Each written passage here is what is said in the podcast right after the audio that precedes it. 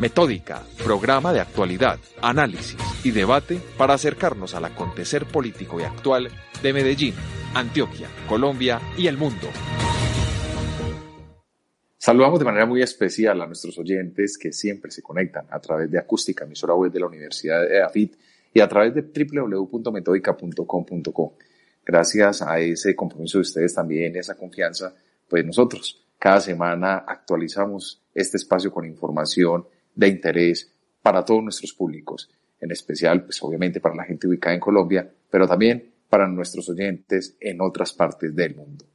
Eh, sean ustedes bienvenidos a una emisión más. Un saludo muy, muy especial a nuestra directora Alejandra Lopera, que hace posible que lleguemos a sus puestos de trabajo, a sus hogares, con información de actualidad que nos permita a nosotros contarles lo que sucede en el ámbito de comunicación y de política en toda América Latina, en Colombia y por supuesto pues en diversos países del globo terráqueo. Y también saludamos a nuestros corresponsales que por fortuna ya contamos y se va extendiendo muchísimo más el número. Y ya contamos con un nuevo corresponsal en México que en la semana pasada ya participó con su primer informe. Y la idea es eso, que los oyentes que estén interesados en ser partícipes de este podcast pues lo hagan y nos escriban a través de nuestras redes sociales o a través de nuestro correo electrónico andres.cano.metódica.com.co. Repito, andres.cano.metódica.com.co y allí me dejen los datos y yo entraré en comunicación con ustedes para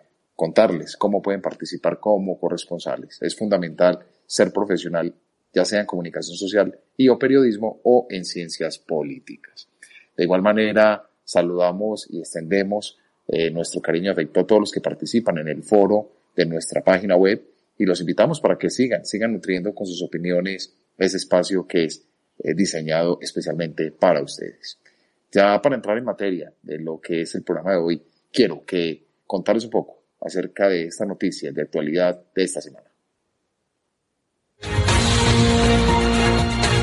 Actualidad Luego de más de un año de análisis financieros, legales y regulatorios y después de dos años que Ecopetrol mostró su interés por la firma Interconexión Eléctrica ISA, el pasado miércoles el Ministerio de Hacienda y la petrolera de mayoría estatal sellaron el negocio bajo el cual el gobierno venderá sus acciones en ISA a la firma de la Iguana. Asimismo, Oscar Iván Zuluaga anunció que buscará la presidencia de la República en las próximas elecciones del año 2022, en las que promoverá una propuesta, como él dice, innovadora de inclusión y que estimule consensos. Eh, para ello, el exministro se refirió a su candidatura presidencial y aseguró que entra a la contienda presidencial, como él mismo lo afirmó, con respeto, sin odios y confiando que entre todos, en medio de las diferencias, se pueda construir el país que queremos y merecemos. Desde ayer también eh, entró en vigencia el Estatuto Migratorio Andino, una medida que regulará el derecho de circulación comunitaria y que permitirá la residencia temporal y permanente de viajeros miembros de los países de la comunidad andina CAN, es decir, Bolivia, Colombia, Ecuador y Perú. Esta nueva legislación de carácter supranacional y de obligatorio cumplimiento permitiría a los viajeros encontrar a un país miembro de la CAN con solo presentar uno de los documentos nacionales de identificación vigente, es decir, el pasaporte o la cédula de ciudadanía, eliminando así el requisito de la visa. Por otro lado, y con el objetivo también de conocer lo que hoy nos compete y lo que va a ser el tema central de nuestro programa, pues le solicitamos a nuestra corresponsal en Australia, a Sara Cano Pineda, que nos indagara, que investigara acerca si los jóvenes fueron o han sido protagonistas en las elecciones presidenciales de dicho país y este fue el reporte que nos envió. Australia tiene elecciones federales cada tres años, lo que quiere decir que se realiza en todo el país. El voto es obligatorio y se hace para garantizar que todas las personas mayores de 18 años tengan el poder de ejercer su derecho a la democracia. Quien no lo haga y no presente una excusa válida por no haber salido a las urnas es multado por un valor de 20 dólares australianos que equivalen a 56 mil pesos colombianos. Las últimas elecciones, que ocurrieron en el año 2019, han sido las más bajas de toda la historia Tan solo el 91% de los australianos salieron a ejercer su derecho fundamental. Según medios de comunicación locales, esto se debió a que los jóvenes le dieron la espalda a la política. Más allá de las elecciones, investigaciones federales han sugerido que los jóvenes australianos albergan actitudes más negativas hacia la democracia que las personas mayores. Una encuesta del Lowy Institute encontró que el 48% de los millennials no creía que la democracia fuera superior a sus alternativas, según informó el medio The Conversation. Asimismo, aseveró que cuando se trata de procesos en línea, como el seguimiento de una campaña o una elección, los jóvenes están más comprometidos que sus contrapartes mayores, pero esto solo ocurre en las redes sociales.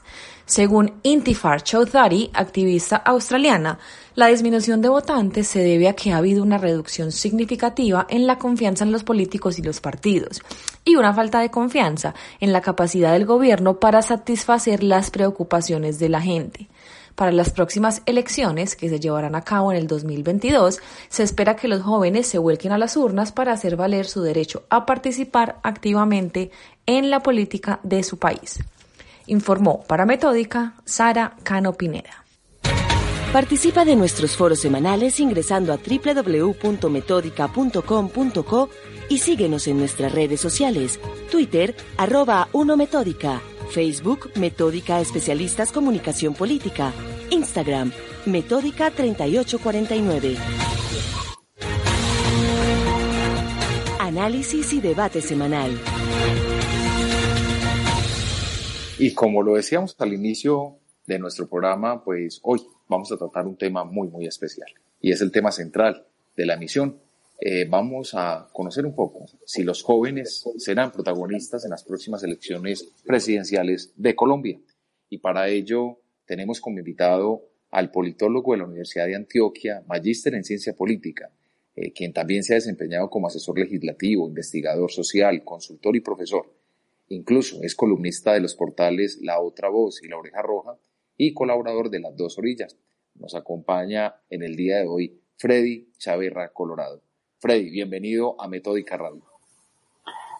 Un saludo muy especial, pues muy contento de estar acá conversando con ustedes este tema tan importante y tan trascendental. Y bueno, es una invitación que recibo con muchísimo gusto. Muchísimas gracias, Freddy. La verdad, para nosotros es un placer tenerlo a usted por primera vez acá en los micrófonos de Metódica. Y para nosotros, pues con su formación profesional, con su experiencia, yo quiero que partamos de algo. Nosotros tenemos oyentes no solamente en Colombia, sino en otros países de América Latina.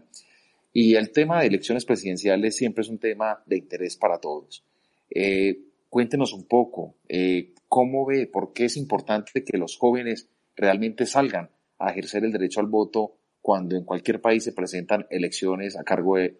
elecciones a cargo de elección popular, valga la redundancia. Muy bien, pues en Colombia tenemos ciclos electorales cada dos años, elecciones regionales, también consideradas como elecciones subnacionales, y las elecciones de orden nacional, que son las que vamos a tener el próximo año, que son elecciones al Congreso y las dos vueltas para la elección presidencial. El rol y el papel de los jóvenes es fundamental y muy importante, no solo porque representan un alto porcentaje de un potencial electoral que inclusive está tasado en poco más de 7,5 millones de jóvenes entre 18 y 28 años que pueden ser decisivos para que un candidato pase tranquilamente a una segunda vuelta. Entonces es fundamental no solo en términos de representación en cuanto a demografía electoral, sino también que la agenda de los jóvenes ha venido teniendo un mayor protagonismo en los últimos años y los jóvenes han venido teniendo reivindicaciones mucho más específicas de lo que quieren para su situación, de lo que quieren para su realidad social. Pues recientemente veíamos los datos del DANE que determinaban que en Colombia el desempleo juvenil se ubica en más del 23% y antes de la pandemia teníamos un indicador que era superior al 19%, es decir, una tasa de desempleo juvenil muy alta, una de las más altas de la región, y es uno de los principales problemas que aqueja a esta población, particularmente en nuestro país. Es muy importante que empiecen a posicionar agendas y que los ciclos electorales se dinamicen sobre las inquietudes de los jóvenes y logren plantear alternativas y soluciones prácticas para que ellos sientan una mejora en su calidad de vida en términos laborales y en términos también académicos. Eh, Freddy, nosotros eh, insistimos mucho y cuando hay época electoral pues metódica siempre, trae a los candidatos eh, que se presenten, sobre todo a esos cargos importantes, a alcaldes municipales de, capitales, de ciudades capitales, de los departamentos de Colombia, a gobernadores, candidatos a, a las 32 gobernaciones, pero en especial nos enfocamos en el departamento de Antioquia. Y cuando son las presidenciales, pues hacemos lo mismo. ¿Para qué? Con el objetivo que nuestros oyentes puedan escuchar todas las propuestas y haya equidad. En algunas ocasiones, pues no ha sido factible tenerlos por las agendas, pero es un compromiso de nosotros, porque con este espacio lo que buscamos siempre es construir ciudadanía a través de la radio. En ese orden de ideas y conociendo un poco lo que usted nos acaba de decir de esos eh, informes que revela el DAN, esos datos estadísticos, el comportamiento de los jóvenes en el momento de hacer elección y de participar, ¿cómo ha sido? ¿Se tiene algún dato histórico de cómo ha sido esa participación de los mayores de 18 años en Colombia?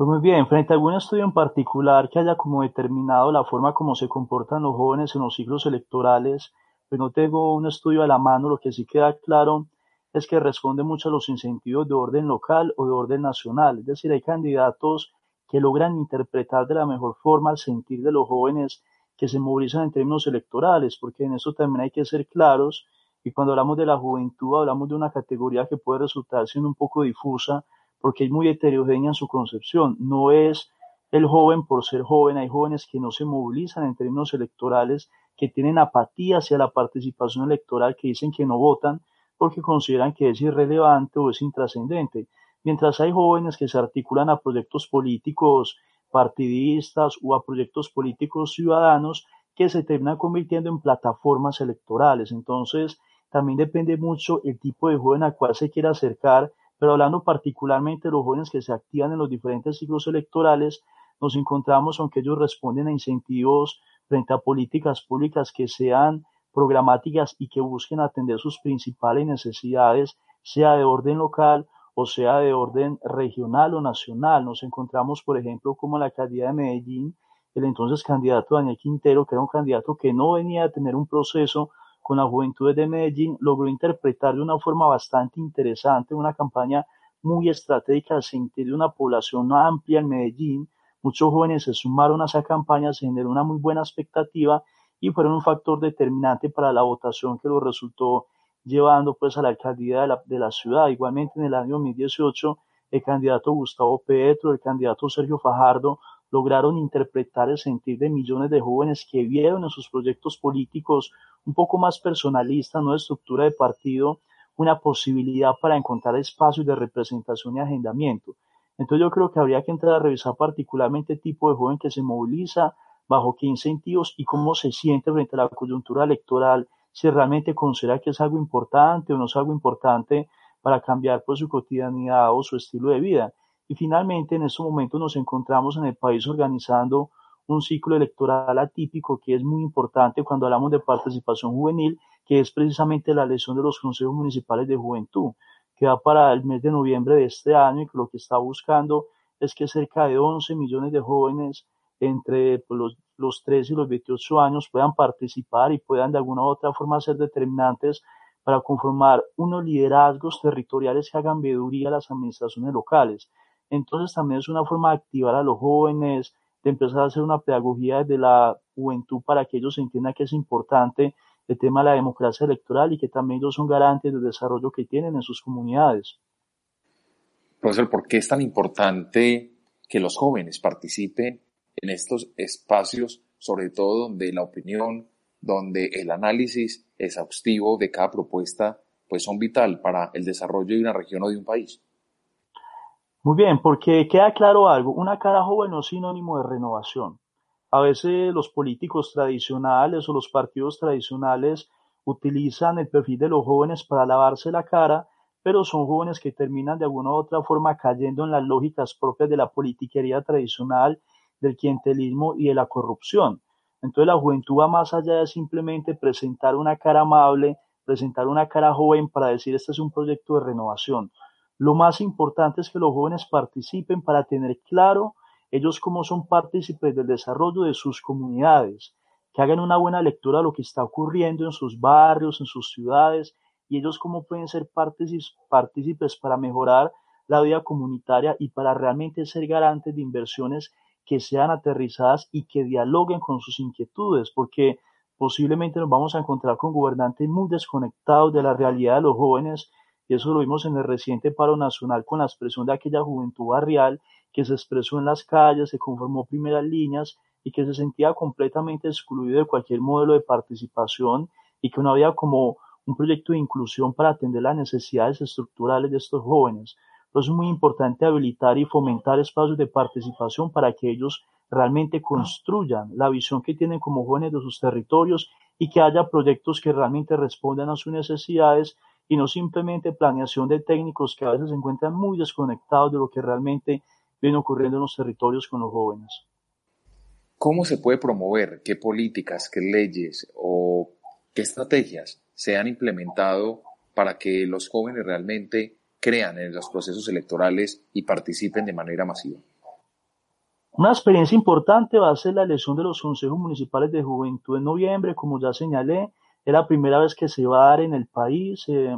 pueden convocar más de 10 millones de jóvenes entre los 14 y los 28 años, un potencial electoral muy grande para que ellos participen y elijan estos representantes que van a ser garantes de las políticas de juventud a escala municipal y a escala nacional. Entonces me parece que ahí hay como muy buen, una muy buena estrategia de acercamiento en términos de que el joven entienda que con su voto puede generar unos espacios de representación importantes. El otro sería fomentar una cultura ciudadana donde los jóvenes sean realmente partícipes, que ellos construyan espacios de socialización que permitan que sus agendas tengan viabilidad, porque a veces uno se encuentra con jóvenes que perciben un cierto nivel de frustración de que tienen agendas muy específicas pero que no son escuchados. Entonces realmente generar diálogos institucionales para que se transmiten sus inquietudes y ellos realmente sientan de que hay un respaldo por parte de la institucionalidad.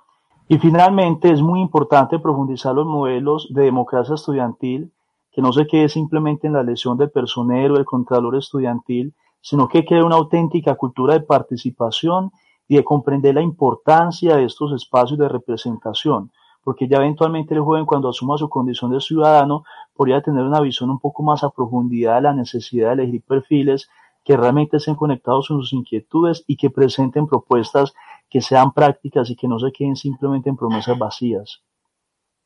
Los jóvenes son críticos, los jóvenes de alguna otra manera, y en Colombia lo hemos visto en las últimas situaciones que se han presentado de paro nacional, pues la participación de ellos ha sido muy activa, no solo a nivel presencial, sino a través de las redes sociales como mecanismo. Por supuesto, comprendemos pues, que nos lleva hoy la situación del COVID.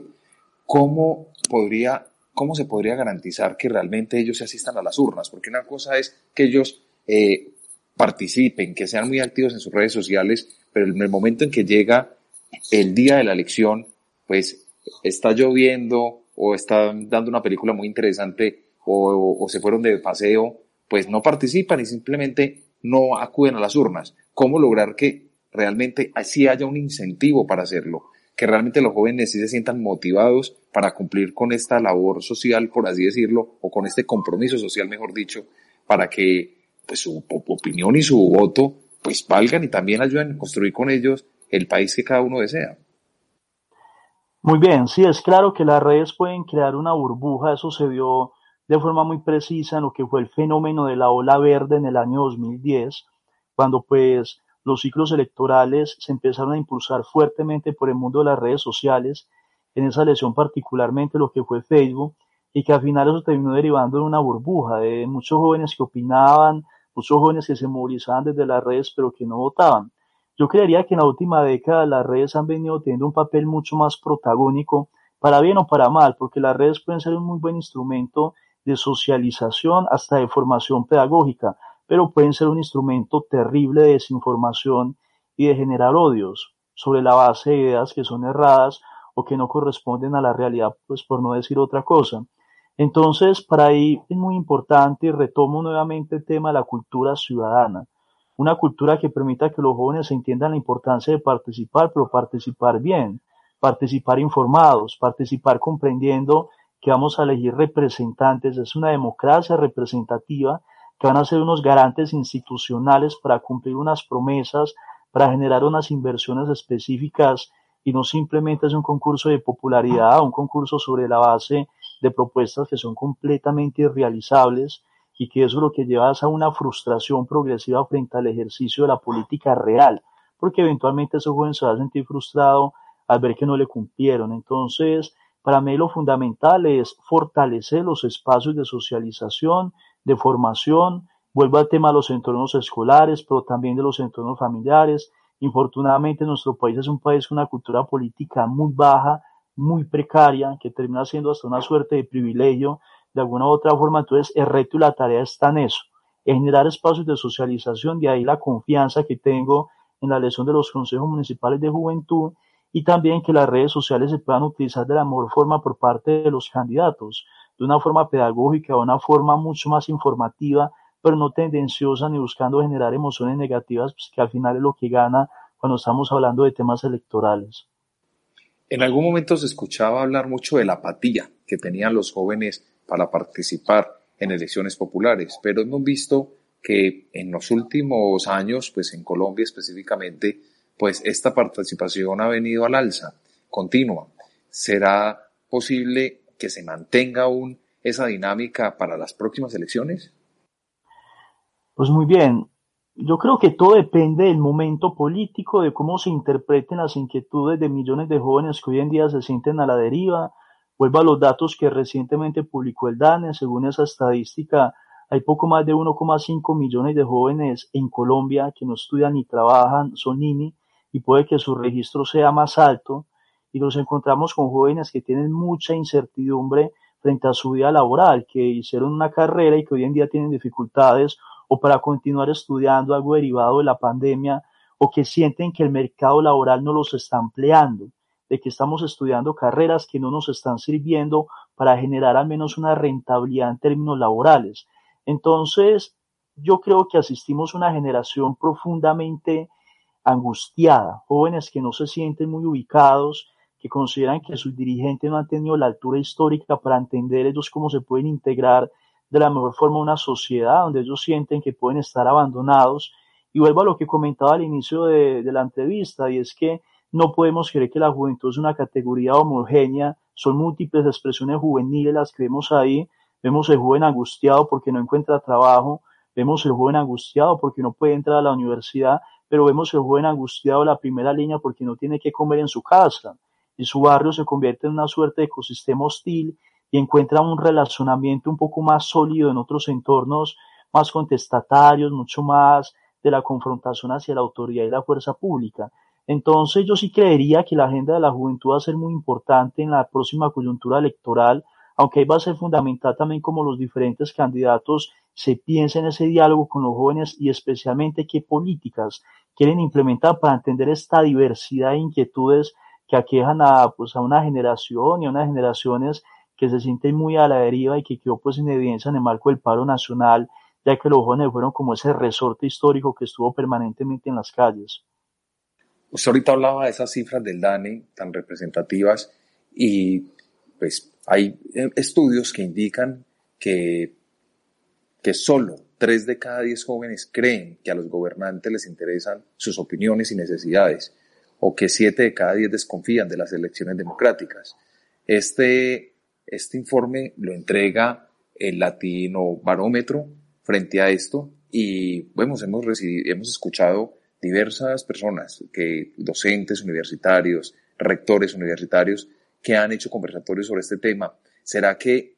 continúa esa misma percepción en los jóvenes? Podríamos decir, ¿qué es eso? ¿Se mantiene aún esa, esos indicadores para los jóvenes en Colombia?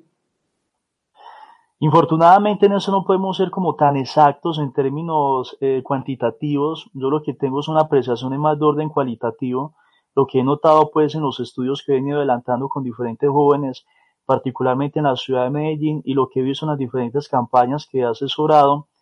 Y realmente lo que uno encuentra en términos generales sí es una apatía, porque pues es escándalo tras escándalo y son jóvenes que sienten que no tienen oportunidades. Entonces es muy duro que un joven eh, prenda la televisión y se encuentre el escándalo del momento de que se perdieron 70 mil millones de pesos por ahí en un tema del Ministerio del Gobierno Nacional y él siente que no tiene oportunidades de trabajo, que no tiene oportunidades de estudio. Entonces es inevitable que eso genere una sensación de apatía, de desprendimiento hacia el ejercicio de la política y de una crítica muy directa a, lo que, a todo lo que puede representar la democracia representativa, pues a los jóvenes se les ha pedido que presenten listas a la Cámara, que presenten listas al Senado. Los jóvenes de la primera línea, al menos una primera línea en Bogotá, tiene como idea presentar una lista al Senado de la República, lo que es algo interesante, porque al menos hay una confianza en dos niveles, en el sistema electoral y en las posibilidades que ofrece la democracia representativa, al menos frente al Congreso. Pero en términos generales uno encuentra una actitud de apatía, de distanciamiento, pero que de alguna u otra forma se interpreta por esos niveles tan alarmantes de corrupción, tantos escándalos asociados a la clase política tradicional y jóvenes que sienten que no tienen oportunidades y que a veces la única oportunidad que hay es irse del país porque creen que acá en Colombia no hay mucho por hacer y que en otro país posiblemente tengan mayores oportunidades. Así que son realidades realmente difíciles de asimilar y yo creo que hay una gran responsabilidad de la clase política y también de nosotros como sociedad, porque como nosotros hemos venido acompañando a esos jóvenes que se sienten tan abandonados y tan a la deriva. Nosotros invitamos en este momento a nuestros oyentes para que participen de nuestro foro en www.metodica.com.co y también a usted, profesor Freddy, y a sus alumnos para que participen e ingresen a nuestro sitio web y allí también dejen su opinión y respondan a la pregunta si los jóvenes serán protagonistas en las próximas elecciones presidenciales de Colombia. Les repito, www.metodica.com.co. Y nosotros nos fuimos, profesor, y le preguntamos a varias personas expertas en el tema, eh, politólogos y políticos reconocidos acá en el departamento de Antioquia, y le hicimos la misma pregunta que acabo de mencionar, y estas fueron las respuestas que nos dieron. Andrés Felipe, un saludo. Norman Correa, espero estés muy bien, a ti y a toda tu audiencia.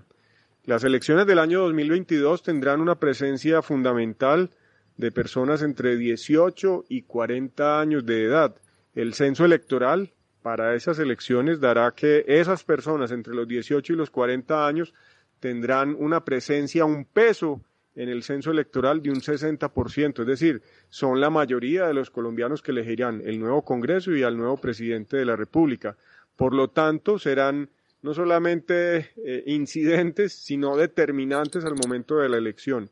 Esta categoría etaria, este grupo de colombianos, tiene una agenda distinta a lo que ha sido la agenda de los partidos tradicionales y no le copia a asuntos como el castrochavismo, a los asuntos del miedo, digamos, a esos discursos políticos no, no, no se conectan ahí. Están más interesados en temas de educación, de medio ambiente, de movilidad. Por lo tanto, serán determinantes y creo yo, como un pronóstico de lo que ha de venir, tendrán gran incidencia para que el centro ideológico sea quien tenga prelación en las curules de Congreso y en la posibilidad de presidencia para el año 2022.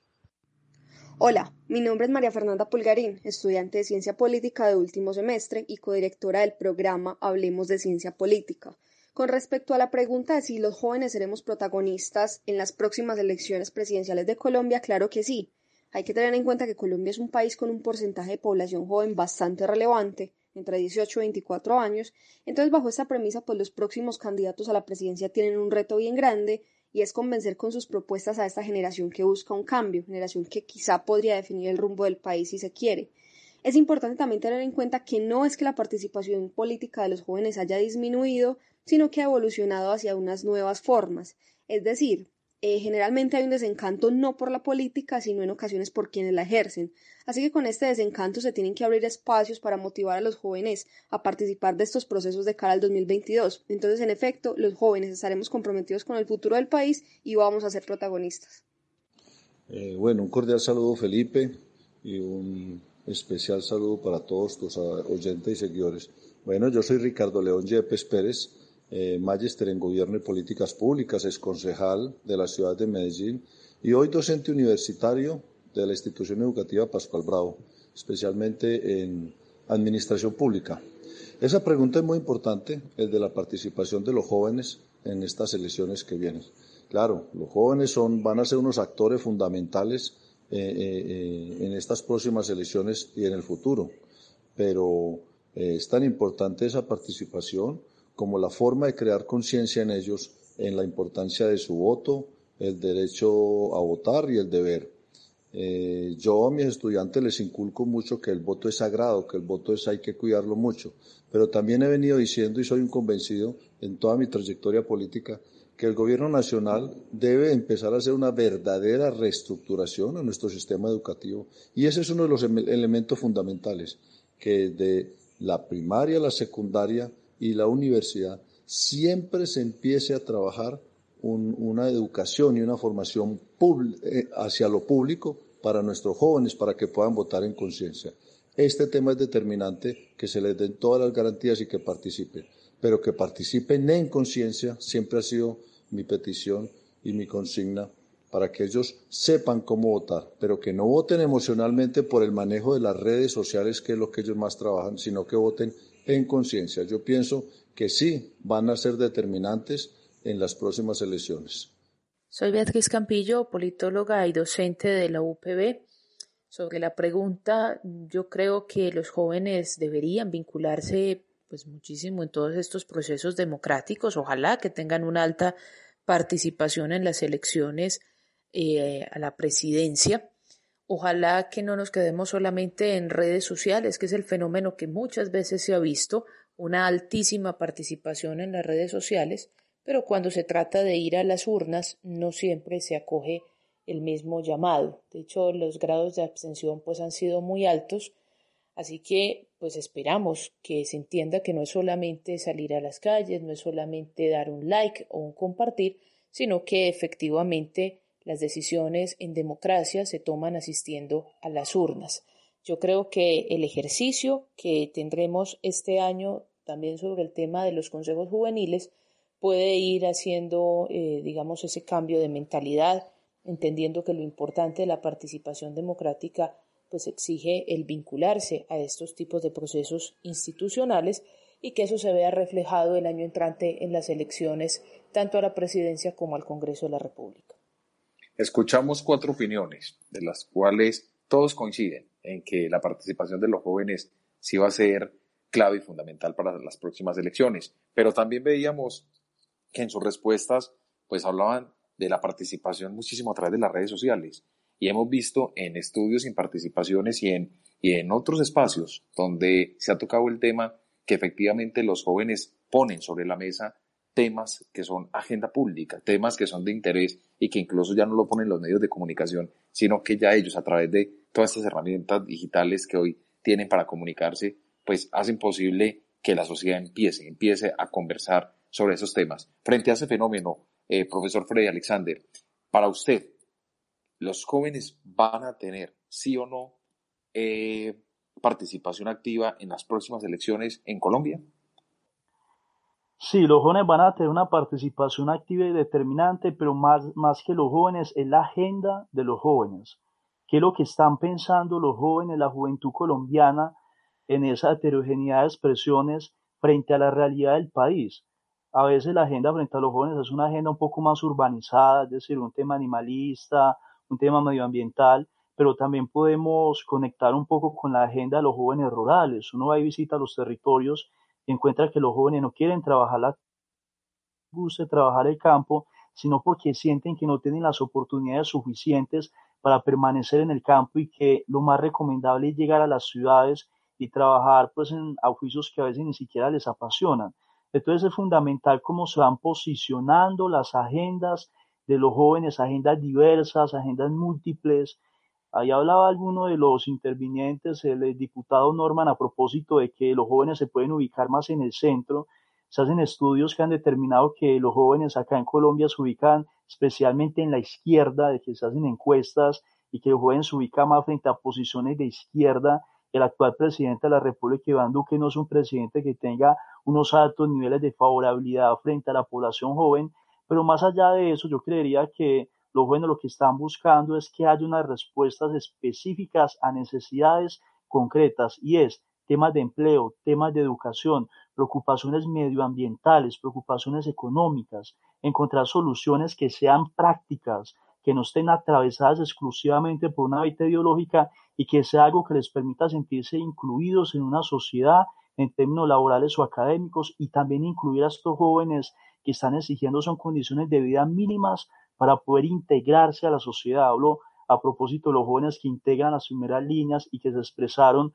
como la juventud barrial en el marco del paro nacional. Van a ser determinantes, van a ser fundamentales y la invitación a todos los candidatos es a que hagan una muy buena lectura de esas agendas y que planteemos propuestas como sociedad que realmente sean representativas de las grandes preocupaciones que tiene la juventud colombiana en estos momentos. Los jóvenes quieren ver en esos tarjetones a gente joven como ellos y eso los motivará a participar o no tiene nada que ver en la figura, la edad del candidato?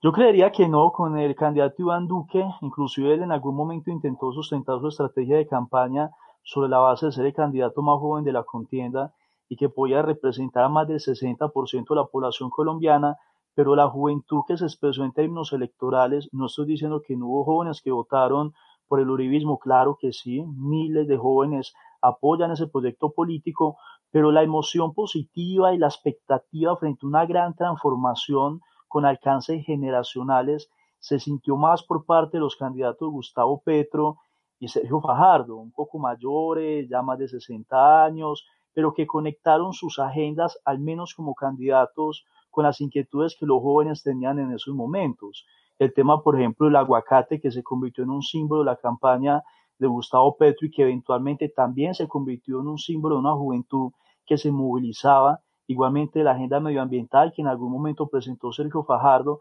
Entonces no es necesariamente, lo comentaba hace un momento, que haya una persona joven que se le lave la cara a un proyecto político que sigue gobernando bajo la lógica del viejo país, sino que realmente haya una conexión con las inquietudes y con lo que se está buscando más en términos programáticos. Para mí la variable de la edad no es determinante, es fundamental. Primero, cómo se comunica la propuesta y segundo, cómo se conecta con la realidad de millones de jóvenes que pueden movilizarse y pueden sentir que hay un proyecto político que les está hablando para cambiar su cotidianidad o mejorar su calidad de vida. Profesor, de pronto usted tiene conocimiento, eh, porque hay estudios que demuestran que los jóvenes en, en décadas pasadas tenían muchísima mayor participación en, política y que esa participación ha disminuido a través de las generaciones nuevas. Eh, ¿Usted considera que esa teoría se mantiene o esa teoría es cambiante?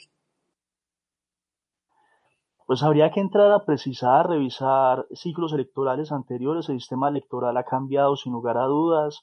Dejamos de ser un, un sistema electoral plenamente bipartidista la Constitución de 1991, que fue una gran herencia de movimientos juveniles de finales de la década de los 80 que se movilizaron por un país diferente y que derivaron en la Asamblea Nacional que nos otorgó nuestra actual constitución, abrió el sistema electoral y de participación ciudadana. Entonces, por ejemplo, hay candidatos que prefieren mejor irse por firmas, presentándose como candidatos cívicos no partidistas porque sienten que conectan de una mejor forma con los jóvenes o con ciudadanos que les interesa la política, pero que son apáticos a los partidos políticos. Entonces son cambios importantes para tener en cuenta al momento de hacer un análisis de ese tipo. Yo lo que creería es que el ecosistema de la información hoy en día es un poco más amplio, ya no tenemos una información que se encuentra regulada por los canales privados, dices de Caracol o RCN, sino que nos encontramos con unas redes sociales que han permitido la eclosión de múltiples canales de comunicación, entonces pudiésemos tener una ciudadanía más informada o inmediatamente más informada con todo lo que ello trae. Y eso podría generar o activar unos niveles de movilización ciudadana, política o social por parte de los jóvenes que se puede ver representado en las urnas. Yo creería que la participación de los jóvenes fue una participación amplia, desinteresada, porque no es un electorado que se encuentre amarrado mayoritariamente por prácticas de clientelismo y de corrupción, en las elecciones del año 2018, al menos las elecciones a la presidencia, porque frente a las elecciones al Congreso no hay como mayores incentivos, hay como un poco más de resistencia frente al Congreso. Y creería que eso puede volver a emerger nuevamente en el año 2022, pero repito, tiene mucho que ver con la forma como se interpreten las agendas y cómo se comuniquen las propuestas para los jóvenes. Existen eh, estudios también y autores que enfatizan y que manifiestan que, la, esa ausencia de la participación de los jóvenes es prácticamente proporcional al desinterés que dichas instituciones, hablamos del sector público, pues muestran por sus problemáticas, por sus preocupaciones. Es decir, justifican que los jóvenes no participan porque las instituciones estatales no los tienen en cuenta. Esa teoría aún puede persistir o en el contexto colombiano se mantiene? Lo que sí queda claro es que cada, en cada ciclo electoral se movilizan millones de personas. En el escenario local los jóvenes pueden ser determinantes para que llegue un proyecto alternativo. Lo vimos, por ejemplo, en Cartagena con William Dow, eh, en parte acá en Medellín con Daniel Quintero. Sin lugar a dudas, los jóvenes fueron un factor dinamizador importantísimo en esas campañas. Eh, pero más allá de eso, me parece que es una tesis que podría ser muy problemática, porque, por ejemplo, Hoy en día el presidente de la República, el presidente más joven, es el presidente más impopular desde que existen registros. Eh, la última medición tenía una impopularidad del 86%, es decir, es un desprestigio gigantesco frente a la institución presidencial. El Congreso como institución tiene un desprestigio que supera el 85% y ni hablar de los partidos políticos. Entonces, si eso que son los niveles de gobierno que se van a elegir en el año 2022, los llevamos a los niveles efectivos de participación vamos a encontrar con que va a votar el 20-25% de la población colombiana. Yo creería que es fundamental la forma como se comunique una agenda que sea renovadora y que recupere la legitimidad, porque sin lugar a dudas hay una enorme crisis de legitimidad institucional ahora en Colombia, hay un desprestigio muy grande, que inclusive es caldo de cultivo para quien me deja un outsider, que lo que busque es acabar con todo esto y generar una narrativa diferente a la que están proponiendo candidatos un poco más institucionales frente a la, importancia de recuperar confianza y construir relaciones con la ciudadanía. Entonces yo creería que es una tesis que puede que se caiga en la forma como se comunica una visión de país y se entienda de que se sale de un gobierno, se inicia un nuevo ciclo de gobierno con la idea de hacer grandes cambios y de recuperar una confianza que se considera perdida. Vemos un comportamiento en su mayoría de los jóvenes y eso es lo que nos muestran diversos medios de comunicación cuando salen a la protesta, a ejercer su derecho a la protesta, y vemos esos rostros juveniles ahí en las calles. ¿Será que esa protesta, será que ese desinterés por eh, las instituciones gubernamentales eh, han agotado un poquitico la paciencia de los jóvenes y para el 2022 eso va a ser también un motivo para salir a las urnas y votar masivamente? Cuando estábamos en la movilización del paro nacional, pues yo recuerdo que un joven me decía, un joven cercano a un partido político tradicional, que había millones de jóvenes en sus casas, que no estaban en las calles y que iban a votar.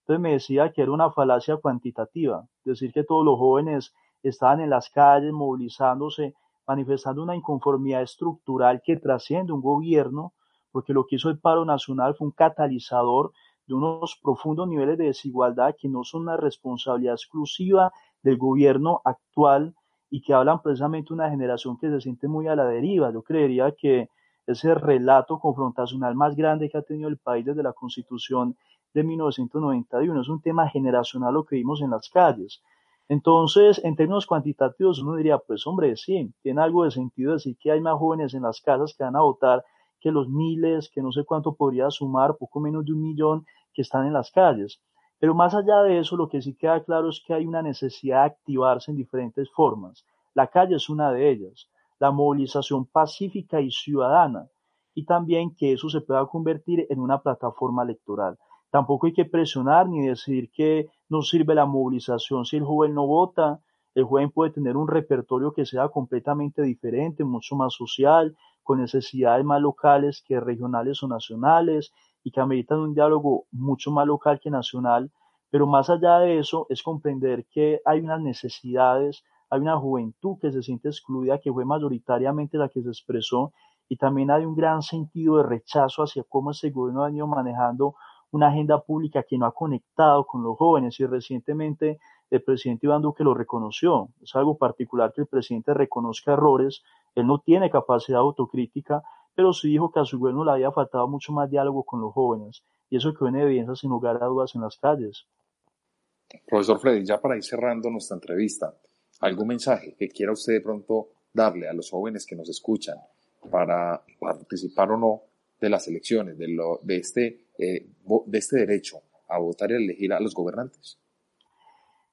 Sí, yo a los jóvenes les digo que entre todos construimos democracia, que en la sociedad es muy importante que nos movilicemos, que es fundamental que logren posicionar sus agendas para que se generen diálogos institucionales y encontrar respuestas a tantas incertidumbres, a tantos temores, que aprovechemos los espacios de participación como los consejos municipales de juventud que se ven en las elecciones en dos meses, pero también que creemos nuevos espacios de pedagogía, que nosotros los jóvenes nos asumamos de alguna u otra forma como pedagogos y logremos generar algunos espacios de interlocución que nos permitan construir una auténtica cultura de participación, una auténtica cultura democrática. Entonces, fundamental que caminemos juntos, que participemos y que sigamos construyendo una sociedad que realmente entienda la necesidad de integrar y de escuchar a sus jóvenes. Profesor Freddy Chaverra Colorado, a usted muchísimas gracias de verdad por habernos acompañado en este espacio y de verdad esperamos tenerlo en una próxima oportunidad.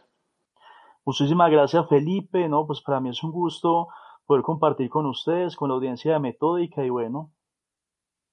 con toda, con toda por la democracia a seguir participando.